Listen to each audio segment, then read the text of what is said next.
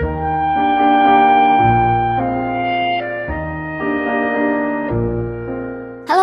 大家好，欢迎收听本期的财经好声音，我是君雅。如果你喜欢我们的节目，可以关注财经频道，点击红心收藏这个节目。如果你还想要获取更多的内容啊，可以关注倾听财经微信公众账号。如果你想要进一步的加入我们，和我们沟通和交流的话，欢迎加入财经好声音的 QQ 群三六幺六六五零五九三六幺六六五零五九。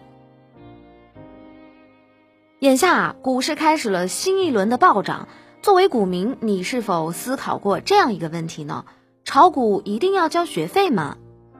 这话听起来似乎有些不吉利，但却是每位股民面临的严峻挑战。曾几何时，当股市暴涨到六千多点的时候，还有人鼓吹要涨到一万点。现在啊，同样有人在鼓吹要涨到五千点，甚至重归六千点的高位。实话说啊，这都是不靠谱的说法。目前呢，中国经济已经进入三期叠加的新常态，GDP 增速放缓，一些上市公司不可避免的要陷入困境，创造利润的能力大大的降低。在这种经济背景之下的股市疯狂上涨，无疑又是制造股市泡沫。有人说，中国的股市是一个奇怪的股市，经济向好的时候股市大跌，经济下滑的时候股市却疯狂的上涨，这严重违反了股市的正常逻辑。散民们没有办法根据经济发展的状况做出准确的判断，只能是毫无根据的猜测，而中国的股民都沦为赌徒。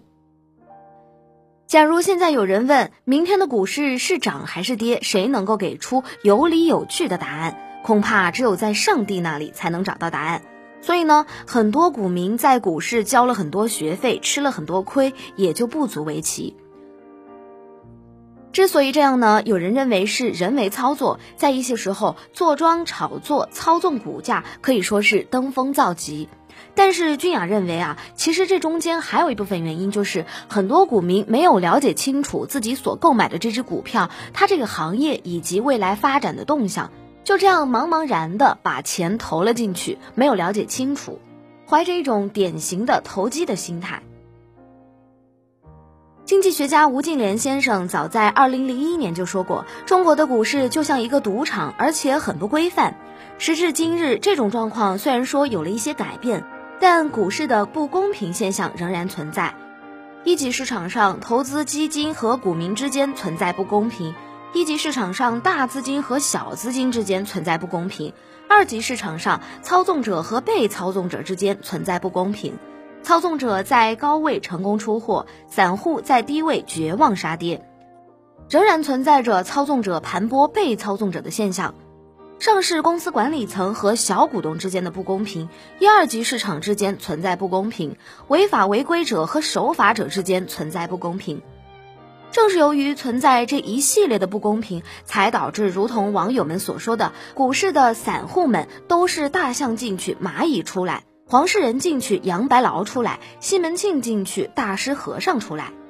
尽管说人人都知道，中国股市从诞生的那一天开始就伴随着扭曲、血腥、贪婪、欺骗和腐败，但是没能够阻挡住亿万股民的梦想和热情。现在的状况是，只要股市有异动，无论是宏观经济状况如何，股民们都义无反顾地杀向股市。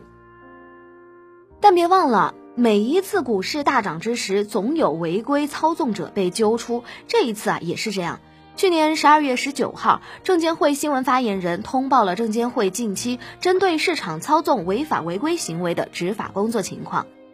目前啊，已经对涉嫌操纵中科云网、百元库业。新民钢圈、山东如意、湖南发展、铁岭新城、宝泰隆、宝鼎重工、元力股份、东江环保、中兴商业、山东威达、宁波联合、远东传动、科泰电源、新海股份、九鼎新材、珠江啤酒等十八只股票涉案机构和个人立案调查。毫无疑问啊，这些市场操纵行为严重破坏了三公原则。不仅严重的损害了股民的利益，而且是引发资本市场系统风险常见的因素之一，危险巨大，后果严重，是证券法、刑法中明确禁止规制的违法犯罪行为。在这里呢，要特别提醒广大的股民朋友注意，现在啊，市场操纵行为出现了一些新变化、新特点。根据证监会的通报，一是操纵持续时间短、建仓位抬出货快等隐蔽性较强的类庄股操作模式有所抬头；二是受案人集中资金优势，以连续交易、虚假申报撤单、尾市拉抬等多种手法交叉并用，操纵股市非法获利巨大。三是出现以市值管理名义内外勾结，通过上市公司发布选择性信息，配合新型手段操纵股价。常常看书的朋友一定都知道，马克思在《资本论》当中的一段话：如果有百分之十的利润，资本就保证到处被使用；有百分之二十的利润，资本就活跃起来；有百分之五十的利润啊，资本就铤而走险。为了百分之百的利润呢，资本就敢践踏一切人间法律；有百分之三十的利润啊，资本就敢冒着绞手的危险。所以呢，要奉劝股民们，要做理性的投资者，别存幻想，更别做赌徒，要擦亮眼睛，识别风险。炒股啊，一定要避免交学费。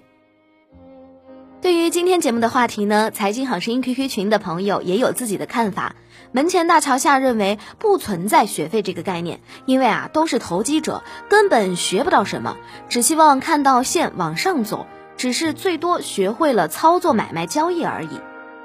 QQ 群里来自北京的迪奥莎认为，不认为炒股一定要交学费，多观察观察再出手，仓皇出手是不可靠的，这样啊是一定要交学费的。好了，感谢以上朋友提供自己的观点。如果是你对本期节目也有自己的观点和看法，或者是想要和我们进一步的沟通交流，欢迎加入财经好声音的 QQ 群三六幺六六五零五九三六幺六六五零五九。我是君雅，我们下期节目不见不散喽。